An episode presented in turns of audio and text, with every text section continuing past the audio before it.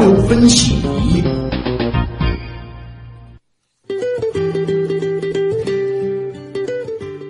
潮流分析仪来关注健康医学领域。上海市疾控中心最新发布的上海最新肿瘤登记报告显示，肺癌和大肠癌位列发病率前两位，其中最大的变化是始终高居女性癌症首位的乳腺癌发病率已经下降到第二位，取而代之的则是甲状腺癌。详细情况，连线东广记者吕春露，听他的介绍。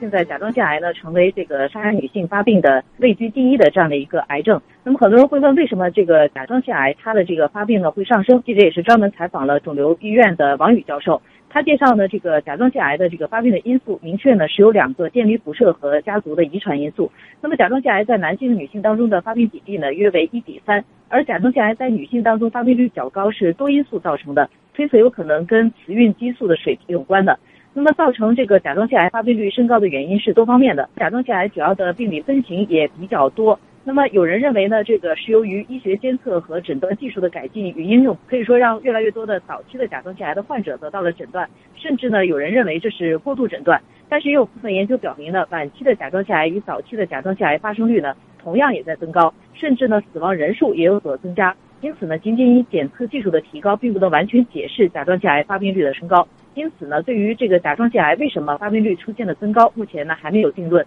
但是呢，专家认为呢，这个环境因素、社会心理因素呢，都可能对甲状腺癌的发生产生影响。在现代社会当中呢，像是吸烟、饮酒、环境污染的加重，呃，生活工作的压力加大、生活不规律、肥胖、缺乏运动、饮食不健康等因素呢，都可能是造成甲状腺癌发病率升高的一个原因。同时呢，目前对于这个发现的早期的甲状腺乳头状癌，尚不能百分之百的明确它的了解它的这个侵袭转移的情况，更不能预测它今后的一个发展的方向，无法预知呃其是否会出现侵袭或者是转移，而侵袭与转移呢是恶性肿瘤致残致死的一个重要的原因。因此呢，从这一角度来看呢，呃谈不上过度诊断，甚至呢可以认为是目前诊疗水平下呢尚属于这个诊断不足。那么很多人这时候可能会问，既然甲状腺癌呢这个出现了一个高发，那么它有早期预防的方法吗？那么由于甲状腺癌的这个发生受到诸多因素的影响，目前呢呃了解到的这个明确的病因包括电离辐射和家族遗传的因素，因此呢对于预防明确的措施主要是远离电离辐射及放射性的物质，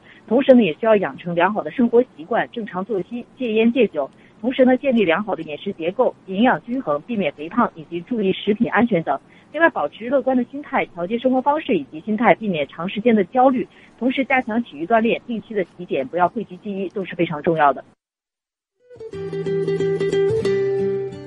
美国研究人员发现，高碳水化合物饮食可能影响头颈部肿瘤患者癌症复发和死亡风险，而治疗后摄入适量脂肪和全麦、土豆以及豆类等含淀粉食物呢，可能会起到一定的保护作用，降低癌症复发和死亡风险。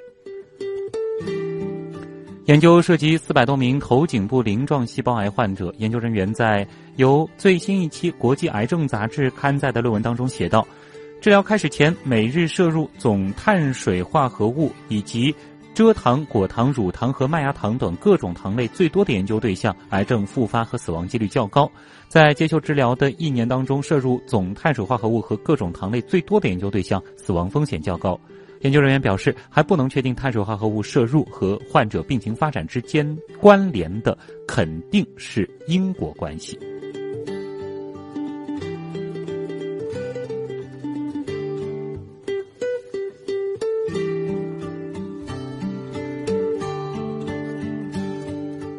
好了，各位朋友，以上就是今天的新闻实验室所为您带来的全部内容。节目编辑王威盛、燕姿，编监制音乐评乐奇。我是旭东，明天晚上的同一时间，也欢迎各位继续锁定 FM 九零点九东广新闻台新闻实验室，带您从新闻当中长知识。